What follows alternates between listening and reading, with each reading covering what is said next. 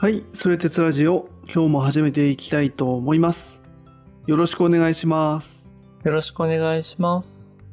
はい、今回は前回引き続き、まあ、100回記念ということで、特定の哲学者ではなく、隼人のまあオリジナル、隼人がまあ課題感として持ってる意味って何みたいな話をまあしていくというところでした。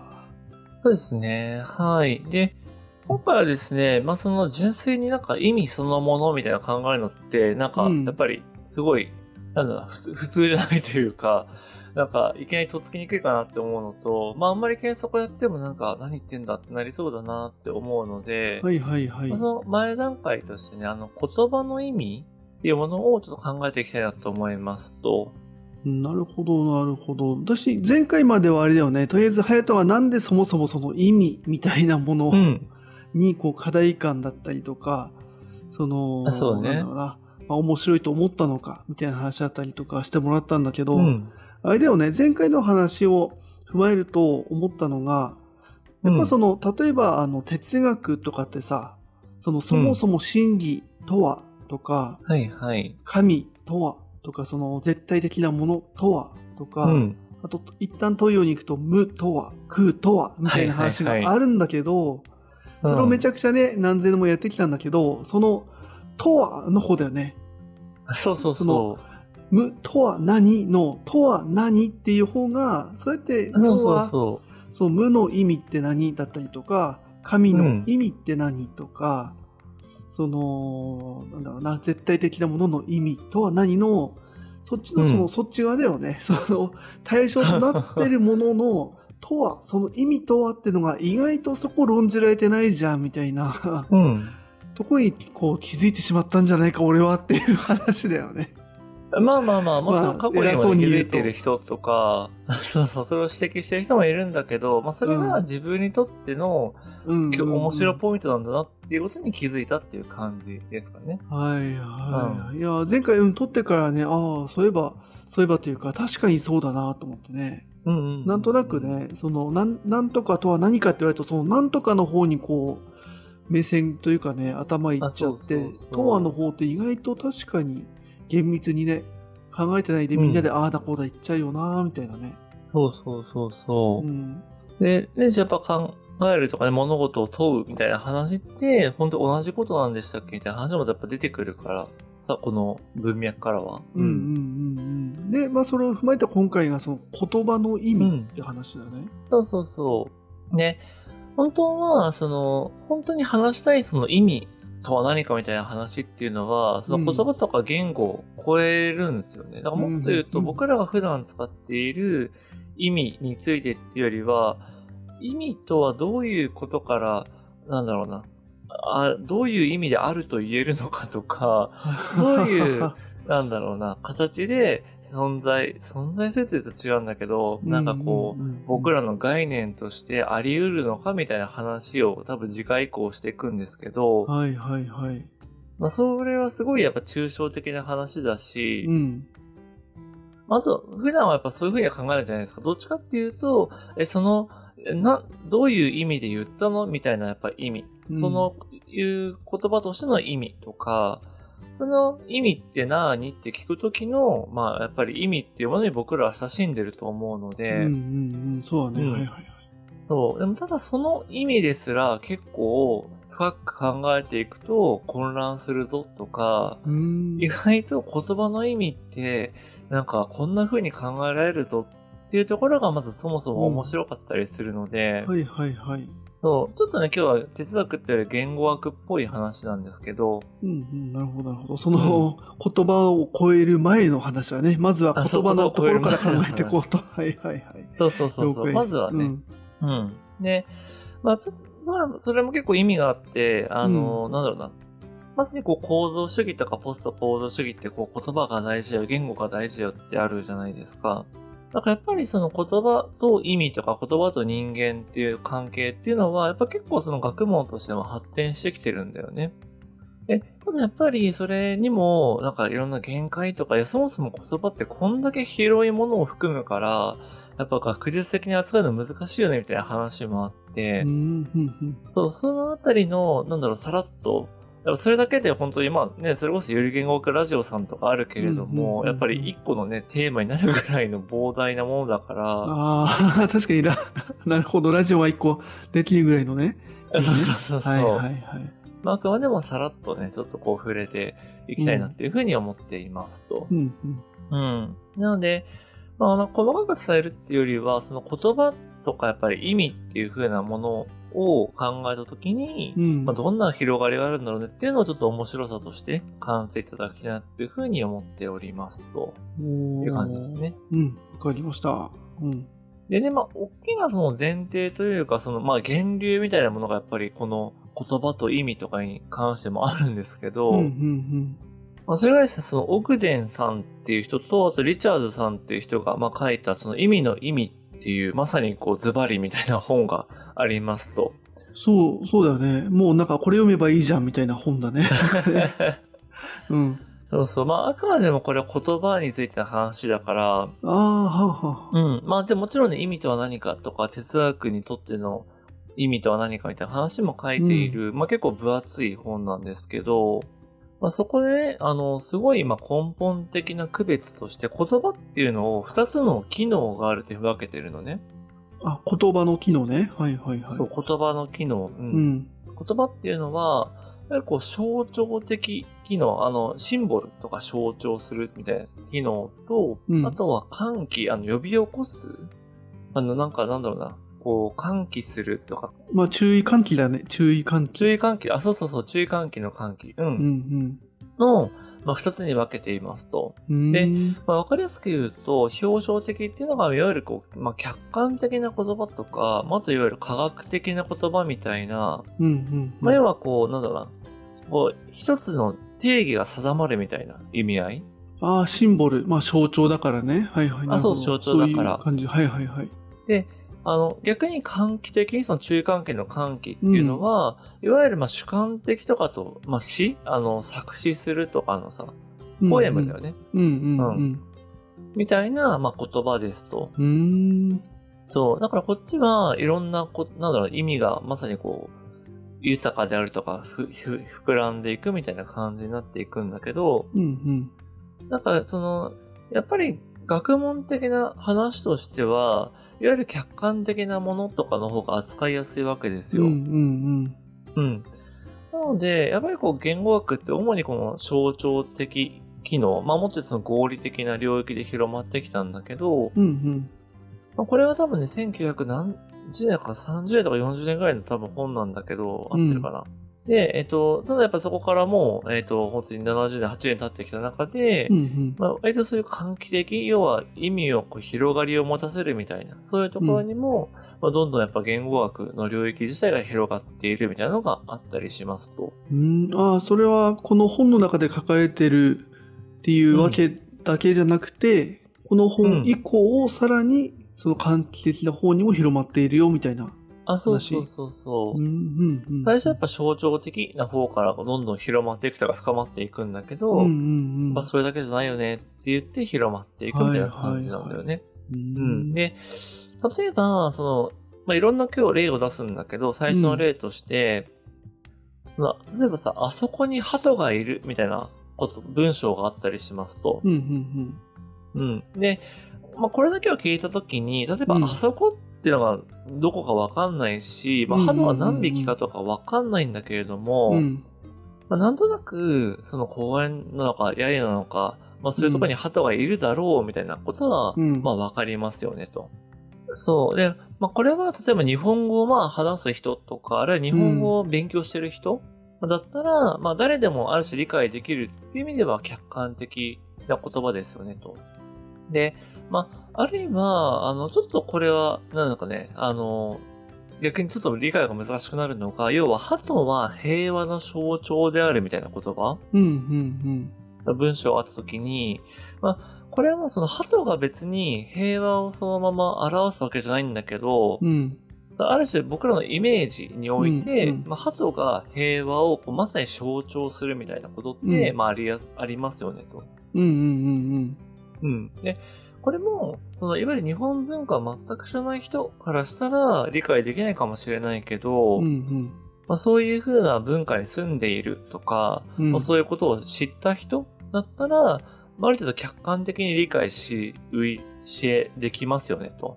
うんうん。だし、そうだよね。日本、まあ、そもそも鳩は平和の象徴だよって教えてもらうって時も、あ、そうなんだ、うんみたいな意味では理解できるってことだよね。あ、そうそうそうそう。うん、で、実はこれ、面白いのは、じゃあ、つまり、鳩っていう言葉は、うん。鳩そのものを指していて、うん。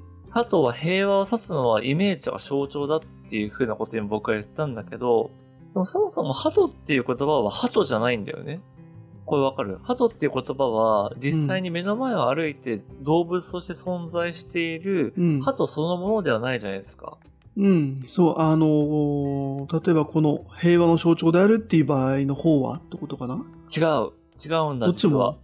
へえ。あの、例えば、あの、赤、赤っていう言葉自体は赤くないみたいな話うんとちょっと似てるんですけど、うん、まあ前回ちらっとあったよね、なんかね。うん。うん。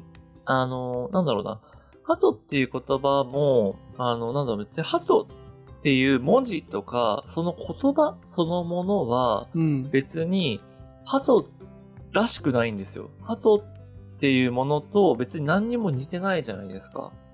うーん、あーと、これは、あれか？前言った、うんその、表音文字と表記文字みたいな話に近いのかな？あそうそうそう理解としては。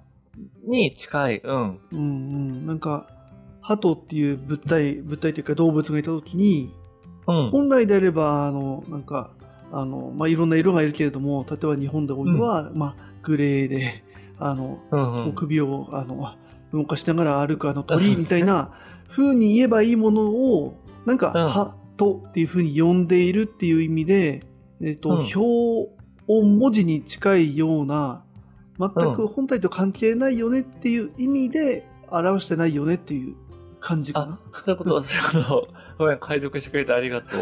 うん、あなら大丈夫。うんうんうん。そうそうそう。だから、例えば子供と話してるときに、あの、うんクルックだよって言ったら、クルックっていうのは、うんうんうん。別に鳩と言葉ではないんだけど、鳩っていうものを象徴できるとか指し示すことができる。クルックか？ポポッポとかでいいんじゃないポッポーか。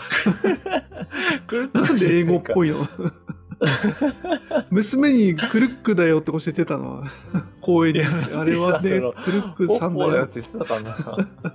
鳥さんだよとか言ってたかもしれなはいいけど。はいはいまあ確かに確かにそっかそっかうんうんうんうんだからね、車とかわかりやすいよね。あの、ブーブーだよとかさ。うんうんうんうん言ったときに、だから、車は別に、ブーブーではないし、うんでも実は車でもないんだよね。はいはいはいはいうん。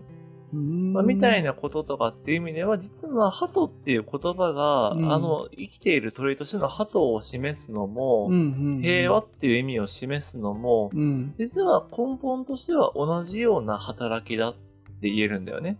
なるほどね。はいはいはい、うん。なるほど。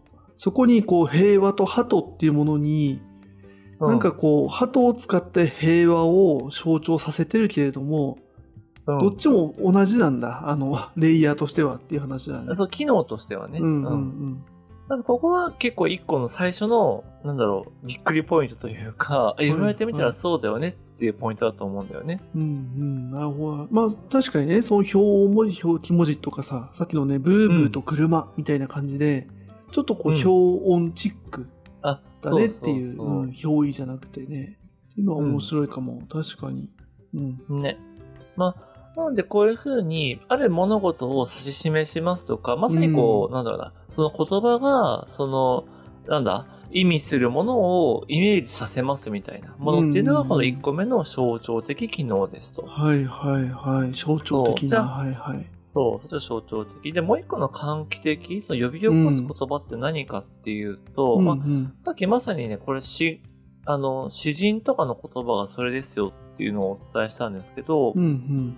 あの、例えばね、このアメリカに、あの、ガートルード・スタインっていう詩人がね、いるらしいんですよ。うんうん。だから僕もこの意味についていろいろ調べてる中で知った人なんですけど、ね、この人はね、あの、1900年前後ぐらいに、まあそのアメリカで活躍した詩人なんですけど、その、彼女のまあ有名だって言われてる言葉にですね、あの、バラはバラであり、バラであり、バラであるってものがあって、うんうん。英語だと、rose is a rose is a rose is a rose っていう、そのバラとかローズっていうのを4回繰り返すっていうのがありますと。うんうんこれはまさに客観的に理解しようとすると、まあ意味不明っていうか、なんか無意味な、なんか繰り返し、ただ繰り返してるだけっていう風に、まあ受け取れちゃいますよね、と。うん。うん。まあ実際そういうなんかちゃちゃ入れられたりとか、なんかそんなローズって言わなくてもいいよみたいなこと言われたりとか、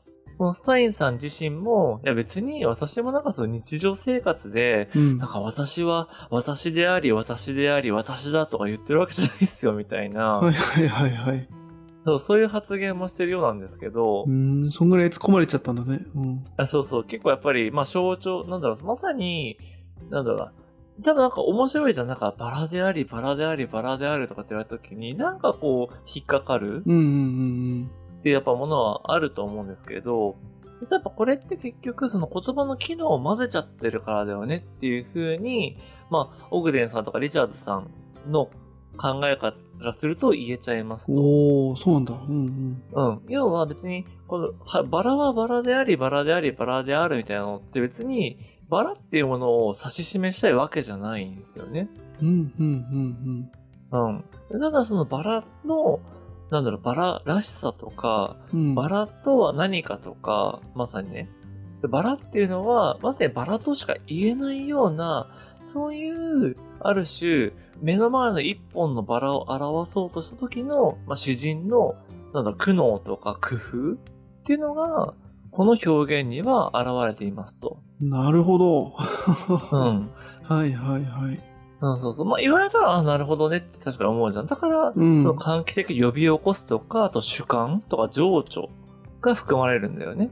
なるほどね。これが確かにバラは赤くてトゲがあって美しくてとかって言っちゃうとちょっと野暮だよねっていうのを、うん。もうあのやっぱこの感動をどう表すかって時に、もうバラはバラであるし、ここから見てもバラだし、どう見てもバラだしみたいな感動を伝えてるんだよっていうふうに、まあ批評できるよねって話か。あとあその言語学的な観点から言うと、そういうふうにその主観的、その喚起的な言葉だよねみたいな話ができちゃうんだね、これで。あ、そうそうそうそう。へそう。だから確かにバラは美しいっていうのは、えっ、と、なんだある種客観的に、まあ、逆に、あの、いわゆる、なんだうんう、感情とか情緒っていうのは、実は、この象徴的な意味としては含まれてこないんですよね。要は主観だから美しさっていうのは定義できないし、客観的じゃないみたいなのがあるんだけど、バラが咲いているっていうのは、うん、まあ象徴的機能として言葉として言えるんだけど、まあやっぱりこのバラはバラでありとかっていうのは、象徴的機能としては破綻してるんだけど、うんうんうんうんうん喚起的機能としては、まさに言葉の意味だよ、意味という言葉の正しい使い方だよね、みたいな。うわあすごい話だね。連合学っていうか、すごいね。うんそっか、いさっきのバラはバラでありみたいな話は全部象徴的な言葉で構成されてるのに、それが、その、なんだ、文章になったっていうか詩になった瞬間に、すごく喚起的な意味を持つよね、みたいな深みがあるみたいな話をしてるんだね。あそうそう そう。そういうこと。もっと言うと喚起的機能として構成された文章っていうのが、うん僕らは詩だったりとか、うん。ポエムって呼んでるっていう話かな。うん。うんそう。まあだから、その詩人が言葉を操るっていうのはまさにそういう言葉の機能を理解しているとか、まあ無意識的にそれをちゃんと操る力があるみたいな話なんだよね。はいはいはい。うん。で、逆に言うとやっぱこういうのってめちゃめちゃその、なんだろうな、定義しづらかったりとか、やうん。っぱ議論しづらいじゃないですか。まあそうだよね。だってあの受け取り方次第だよって言えちゃう部分も多いだろうし。そうそうそうそうそう。そう。だからやっぱりそのオーソドックスな、その初期の言語学だと、やっぱこういう主観的な文章とか、なんかいわゆる詩とかってやっぱ扱いにくいんだよね。そので前者の、そのいわゆる象徴的な、あそこに鳩がいるって言った時に、これは何を言おうとしてるのかみたいな。とか、あとはどういう風にこの文章が構成されているのかみたいな文脈っていうのが言語学ではまずは発発達していきますと。なるほどなるほど。で、まあ、一応それが例えば、あの、まあ、ちょっとこれは言葉だけですけど、応仁論っていう、まさにその発音とか単語のつながり、音として言葉を要は分解していくような考え方とか、うんうん。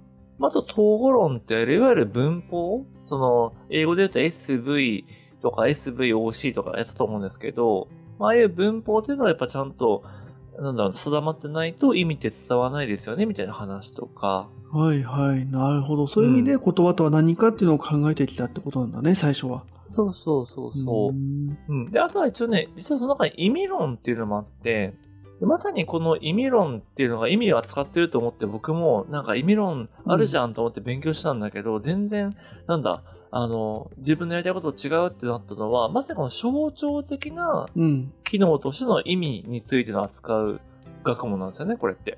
ああ、なるほど。そういう意味で限定的だったんだ。はいはいはい、はい。あそう、限定的。だから人の感情とか気持ちとかうん思いとかっていうのはここに乗っかってこないので、いわゆる言語学の意味論っていうのは、すごく限定、ある種限定されているように僕には感じたんだよね。で、実はそれを超えてるのが、語用論っていう、まさにこの学問領域があります。あったんだ。御用ある、あ論っ。た。語用論。語、あの、言語の語に用いるね、あの、用途の用。うん。だから言語をどう用いるかっていうことがまさに学問領域としてあって、うん。それが喚起的な意味での言葉っていう方を領域として、そうだみたいな感じだったのかな？えっとね、もう扱い、うん。扱いかけているみたいな感じかけている。かけている。はい。やっぱりそれを学問でやっぱ扱うってめちゃめちゃ多分大変なんだよね。うん。だってさ、まさにこの主観的だから、うん、共通の議論ができないとか、客観的に分析ができない。ああ、まあ、なるほどね。そっか、本当に、あれだよね、作者の、あの、この時の作者の気持ちを答えようみたいな話をマジでしなきゃいけないみたいな、そその本当の正解を見つけるみたいな話だね。そう。でも、今でまさにでも本当の正解って言ってくれたじゃん。うんうんうん。それは、な、やっぱないんじゃないみたいな話がやっぱなってくるんだよね。この、その言語学的な観点から、その喚起的、言葉とかその御用論みたいな話をしていくと、結局そこないんじゃないみたいな話にそっちからもなっちゃいそうな感じなあそうそうそうそうそう。そうなんだ。ううん。っていうのが、やっぱまさにこの言葉のすごい面白みなところでうん、うんでもっと言うと、やっぱり、その御用論っていうのはう、ん文脈？やっぱその、文脈から切り離された言葉とか、言葉そのものじゃなくって、やっぱりその、人間がある種会話をするとか、何かを喋るってなった時には、当然何らかの状況とか意図を持って話すわけじゃない。はいはいはい。うん。なんかやっぱそこも含めて、ちゃんと言葉っていうのは理解しないとダメだよね。もっと言うと、理解っていうか、推論とか、その予測みたいなものがやっぱそこには含まれるよね、みたいな話を扱ってるんですよね。はいはいはい。おお、なるほど。ちょっと面白かったきたでしょ？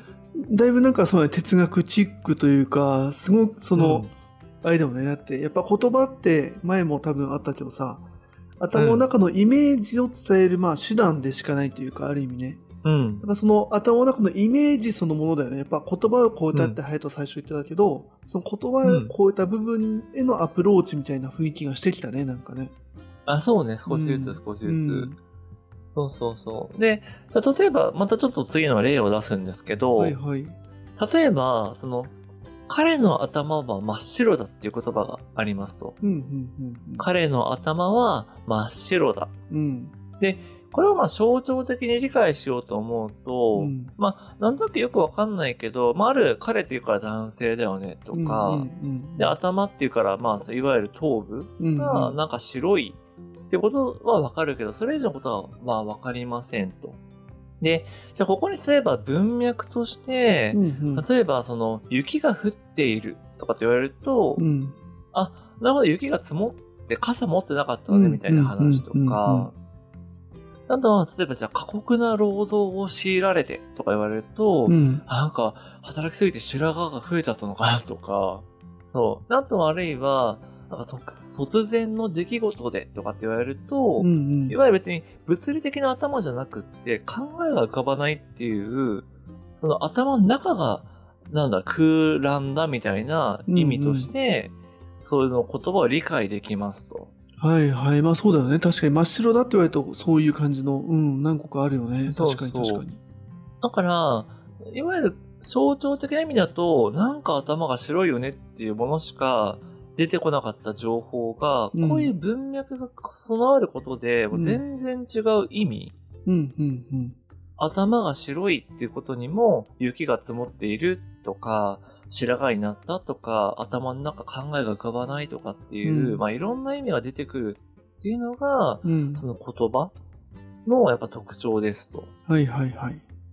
かつこれはその言った人の意図もそうだし、あとやっぱ聞き手とか読み手がどういう風にそれを受け取るかっていう話もあって、だかそこにはやっぱすごいコミュニケーションにおける、なんだろうな、その積極的な意味付けとか無意識なんだけど、そこにめちゃめちゃやっぱりこう意味を見出している勝手に。とか、間違った意味で受け取らないように、なんだろうな、こう、人っていうのは、なんか調整されているっていうことが見えてきますと。はいはいはい。なるほどね。うん確か。に。本来的な言語の機能を考えると、まあ確かにそうだみたいな話だよね。だし、まあ、その、まあ本当に違うな。ちょっと違うな。うーん。でも結構日常でありそうな話だもんね。なんかそういうこう、コミュニケーションミスというかね。あなんかすれ違いみたいな。そうそうそううんうん。はいはい。なんか、やっぱりさ、その何かを伝えるときにも、いや、ちょっと背景教えてとかさ、うんうんうんでそれってど、どういう状況で起きたのとかって、やっぱり例えば仕事とかでも聞いたりするじゃない、うんうんうんまあ、例えば、やっぱそれって、やっぱそれがわからないと、その人が言っている意味とか、なぜそれを言わんとしているのかっていう意図うん。うん。が、やっぱわからないってすごく日常的な話だと思うんですよね。そうだね。うんうんうんうん。ん。で、あと例えば、その、今言った3つみたいにさ、なんかその状況とか文脈から一発でうん。わかる意味っていうのもあって、これを実はあの、名意、あの、明るい意味っていう風な言葉で言われるらしいんですけど、おー、はいはいはいはい。じゃあ真っ白だって言われて雪が降ったら白い雪だみたいなうんのが、うんまあ明確にわかるから名意、明るい意味って呼ばれていて、うんうんうん例えばさっきのさ、その3番目で、なんか何も浮かばないで、あいつの頭が真っ白だとかって言った時うん。うに、ん。例えばね、僕が言った時に兄貴がさ、まあ、ちょっとこう悪い人にしちゃうけど、うんういん。や、ほんといい君だよねって返しますと、例えば。はいはいはいはい。で、したとすると、これはもう前提としてう、ん。なんとなく、その鼻持ちならない、ちょっと嫌味な奴がいた時に、うん。まあその人が何にも言えない、言えない状況になっちゃって、ちょっとテンパっているみたいな。はい、なるほどなるほど。そう、ことが起きた時に、なんだろうな、こう、あ本当いい君だよねとかって言ったっていうのは、僕、僕、そういうのは、あいつの頭真っ白だよって言った、相手も、そういういい君だって思っているってことを推測してるんだよね。うん、うん、うん、うん、うん。うんん。なるほど。でもあいつ、この。推測っていうのは、うん言葉だけからは絶対出てこないんですよ。うん。確かにね、その、うん。そのやりとりの二つだけ見せられたときに、うん。わかんないよねってなっちゃうってことだね。あ、そうそうそうそう。んんだから、彼の頭は真っ白だって言われて、本当いい君だよねっていう会話は、うん。うんうん言葉だけだと理解不能とか意味不明なんだようん。うんね。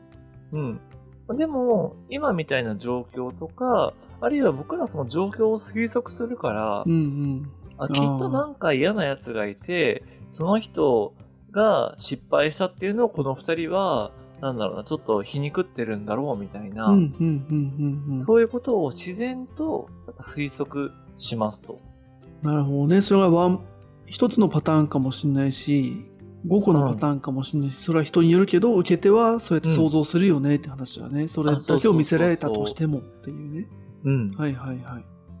間やっぱ埋めちゃうんだよね。だからそれが、いわゆるこう皮肉とか、あと比喩とかやっぱ繋がってくんだよね。うんうんうんうん。うん。で、例えばさ、その、まあ、頭が真っ白だっていうのもちょっと比喩表現チックなんだけど、うん例えばさ、彼は天使だみたいな。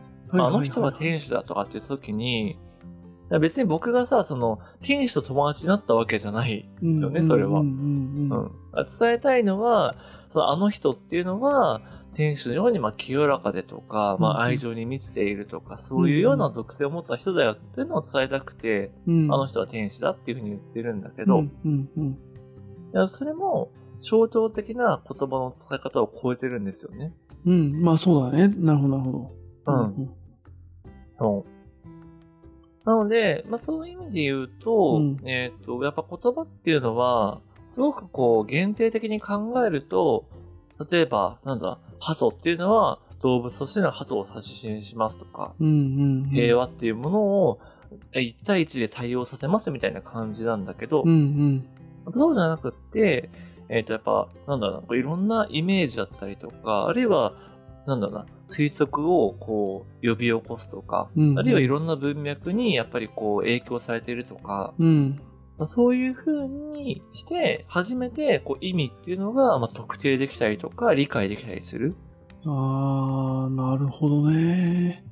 うん。うんうん、これがそうだもんね多分人間の場合こうもう言葉で生きてるから、もう自然とやっちゃってるからここういう風なそれこそ人間が言葉を操ったりとか認識したりとか、その文脈のあを勝手に想像するとか勝手に埋めちゃうみたいな。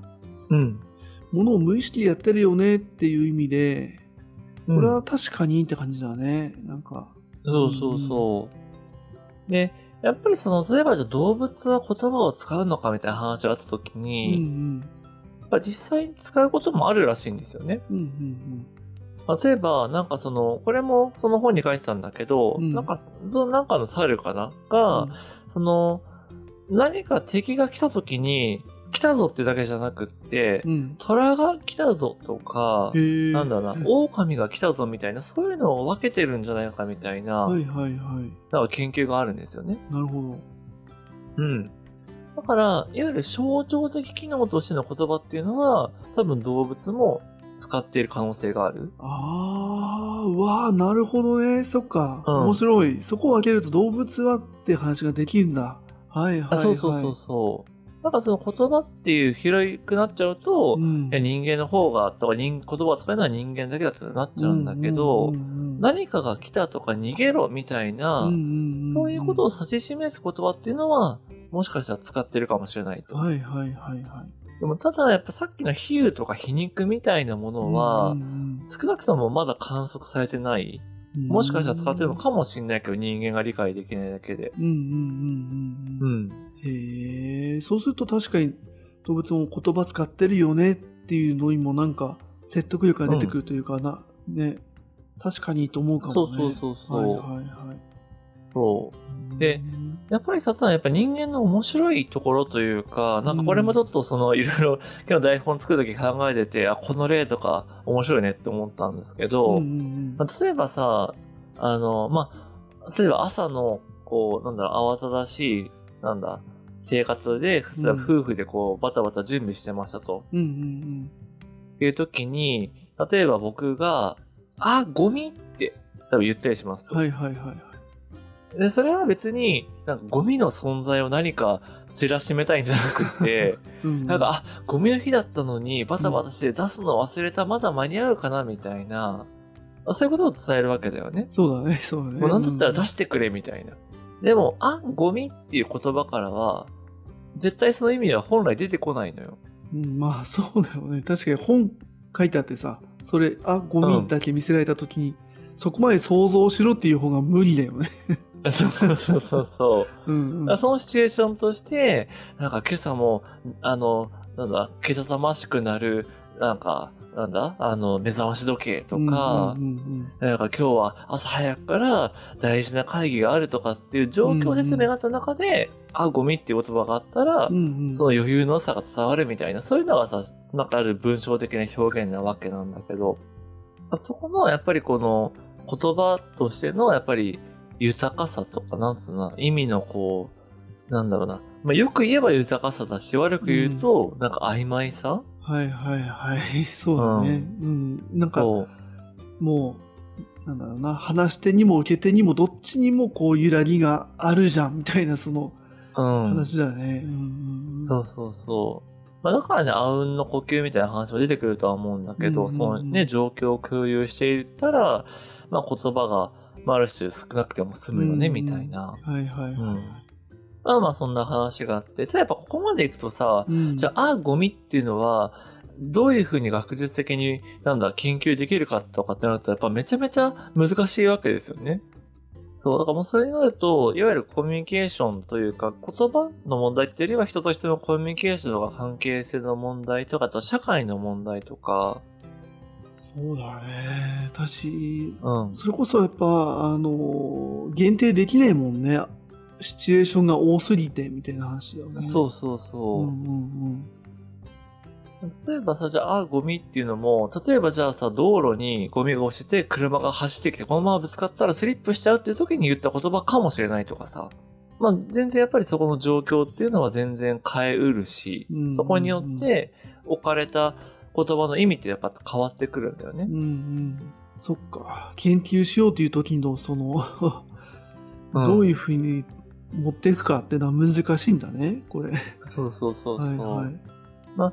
なので、そう、実際の雇用論っていうのはもうちょっとこう範囲を限定したりとか、まあ状況を切り分けて、うんこういうシチュエーションのこういう言葉について、例えばシチュエーションというか、こういう範囲におけるその言葉の機能について考えますよとかっていうのはもちろうんん定めながらアプローチをしてるんだけど、はいはい。もうちょっとこうケーススタディ感があるみたいな感じかな。この場合はこういう風なことが起こってるよね、みたいな説明をしていくみたいなのに近いって感じなのかな。ごめん、えっとね、ま、そう具体的にケーススタディやっていくっていうよりは、もうちょっとし、あの、抽象的に、うん。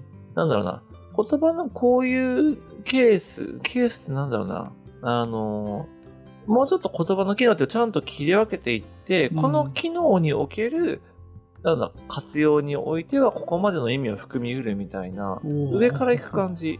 うん。えー、ああ、そうなんだ。ううん、ケーススタディだとさ、本当に無限にやっぱ出ちゃうじゃん。うんうんうん。まあ、あるいは、それもあるかも。だから、例えばそういう、あ、ゴミって夫婦が言ったっていう状況から、これは言葉のどういう機能から出た、なんだ、使われ方なのかみたいな風に行くとかはあるとは思うんだけど、うん。なるほど、なるほど。まあ、そっか、確かにね。ケーススタディばっかりやってたら、本当それこそ広すぎるからって話か。あ、そうそう。そうそう。うんうん。なので、やっぱりこのぐらいね、なんかやっぱ僕ら日常的に言葉はもちろん使って生活してるし会話もしているんだけれども、うんだからやっぱりその言葉の意味っていうのを、まあ、ある程度間違えずにやり取りしている。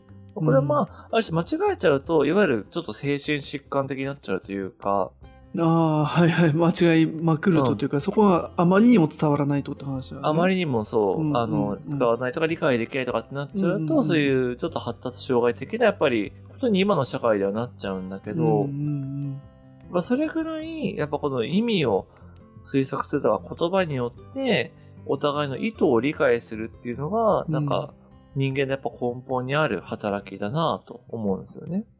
逆に言うと、こんだけのことをやっぱ意識せずに使ってるってこと自体がう、んやっぱ言葉の不思議さというか驚きだなって思ったりするんですけど、うんそうだね。今日ここまで言われてね、うん。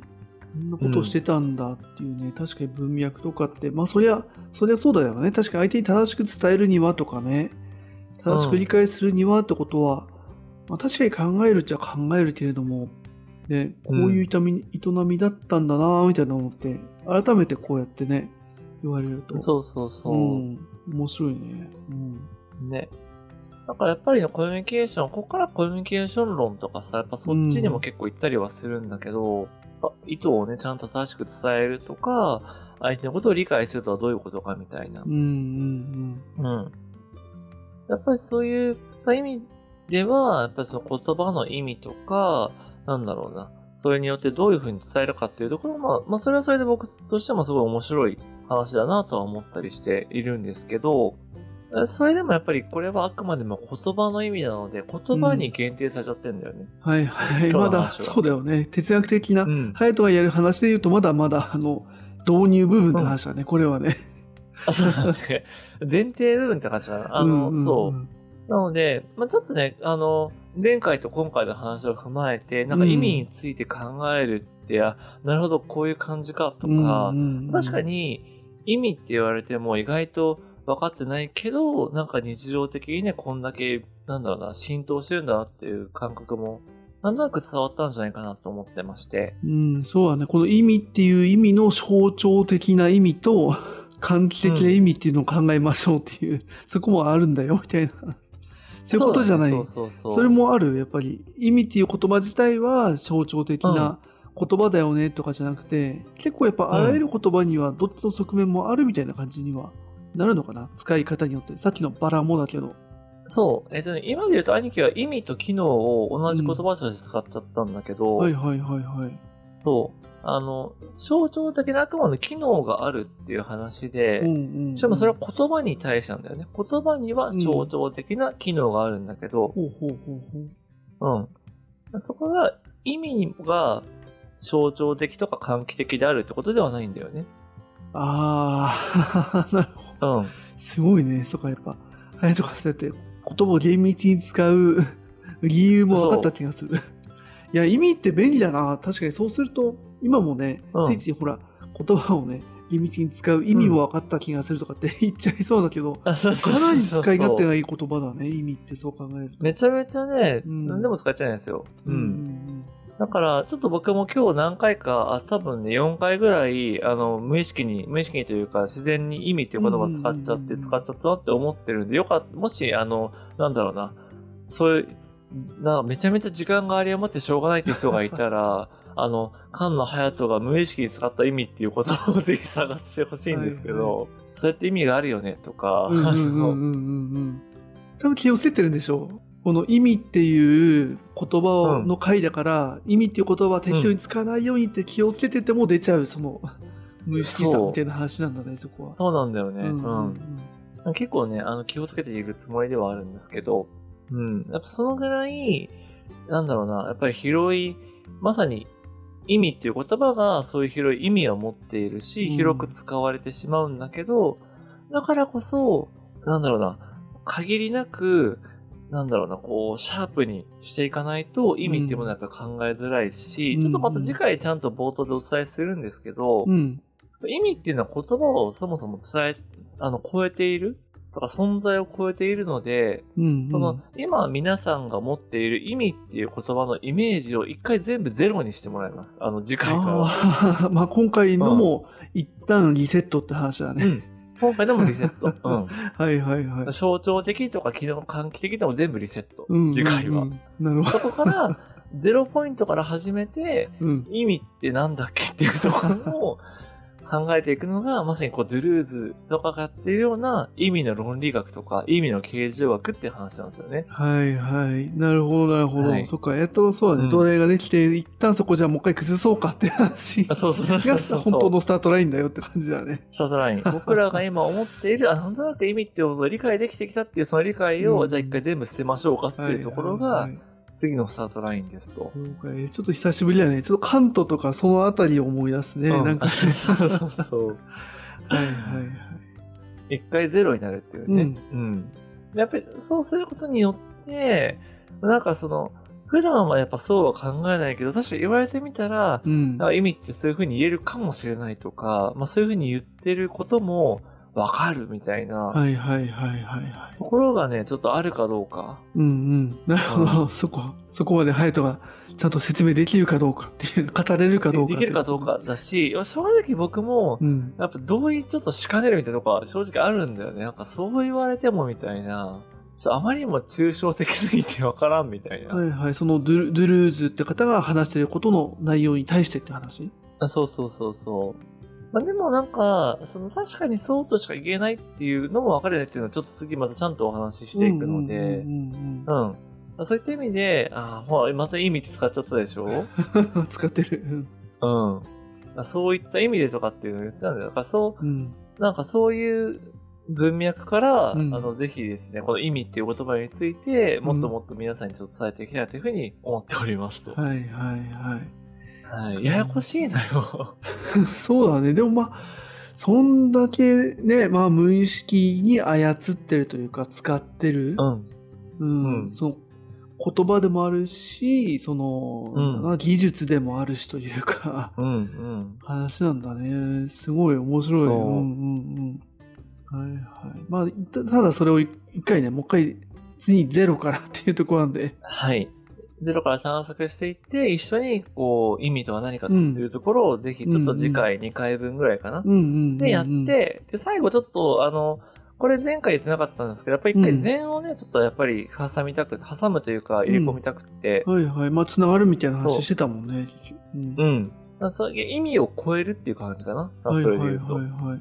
うんうー。ん。まあ、次回2回分は、まさにそういう西洋哲学的な流れの中で意味とは何かっていうのを考えていくんだけど、うんうんやっぱりその東東洋というか、やっぱり仏教とかうん。うん。禅においては、その意味をそもそも超えるとか、はいはい。意味っていうものから離れて言葉を扱うみたいな、やっぱ話が出てくるので、そこまで行って、ちょっと意味について話すみたいな感じにしようと思ってまして、うん僕は今、はいはい今からもうめちゃめちゃ楽しみなんだけど、皆さんにそれを話すのが。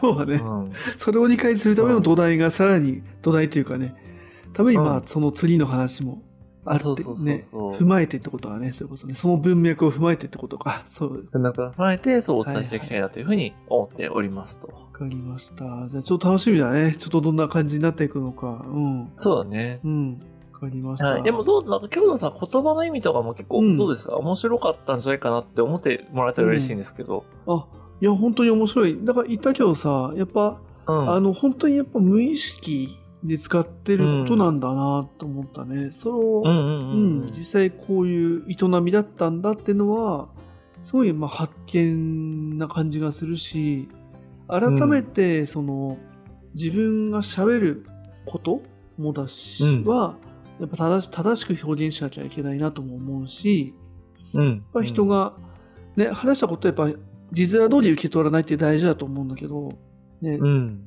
うん、そこをやっぱね、ちゃんとこう、ああ、こういうふうに気をつけるんだっていう、ちょっと、こう、具体的な、こう、うんと、まあ、あんまね、その具体的に使っていいのかどうかは別だとは思うんだけど、うんうんなんかすごい指標になるよなとは思ったね。はいはいはい。うんやっぱ難しいじゃん、やっぱり。その自分の価値観の中でやっぱ理解しちゃったりとか、価値観の中で表現しちゃったりすることって多いと思うんだけど、そうねうん。そこを改めてこうやって、けそれこそ客観的に、う。うんん、言ってもらえると、あ、まあ、確かに文脈って大事だなと。相手はこう言ったけど、自分はこの文脈を確かに理解してないかもしれないとか、あ、そうそうそう。自分の中の存在する文脈を理解するとこうだけど、相手はそう言ってないかもしれないという可能性があるんだっていうところだけ、まあ、せめてそこだけに気づくだけでも、なんかコミュニケーションとか、うん。うん、なんか、その人との付き合いづらさだったりとか、なんか話噛み合わねえなとかって思った時に、とか、あいつ嫌いとかね、あの上司の話よくわからんとかってやった時の、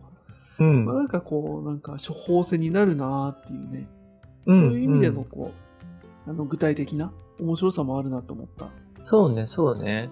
だから本当にそれは、まあ、解像度がやっぱりね、言葉の解像度があるっていう意味ではすごくやっぱ大事だと思うし、うん。まあよく言われるさ、思いやりを持ちましょうとか、相手の立場に立ちましょうとか、ね、傾聴とかさ、うんち。ゃんと聞きましょうみたいな話、全部やっぱこれだと思うんだよね。うんうんうん。それそれそれ。相手の言ってる、そう、ことを、言葉を聞くんじゃなくって、やっぱ状況とか、どんな風に観点から見てるかとか、うん。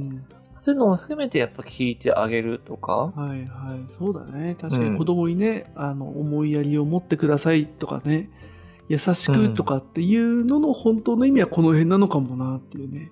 その共感とかね。そうそうそう。ん。なんだよね。そう。やっぱりそう技術的に言うと多分こうなっていくっていう話でも、ね、やっぱりこれはこれですごく深い話だし、あの、まあ、一回でやるにはもったいないぐらいなので、ちょっとまたね、もしかしたらこういうことを触れることは今後もあるかなとは思うんですけど。ううんんうんはい。まあそうだね。今度は200回ぐらいの時かな。いや、まあ普通に言語論の中ではそしたら。はいはい。うん。うん。はい、そんな感じでね、今日はちょっとその意味っていうものに対して、まずは言葉の意味っていうところ、言葉っていうものがどんな意味を持つかとか、そういったところからちょっとお話をしましたよっていう感じでございました。はいはい。了解です。じゃあ次回以降はちょっともっとその言葉をね、まあ、超えるというか、一旦ゼロに戻るというところで引き続き楽しんでいきたいと思いますんで、よろしくお願いします。お願いいたします。えー今回もありがとうございました。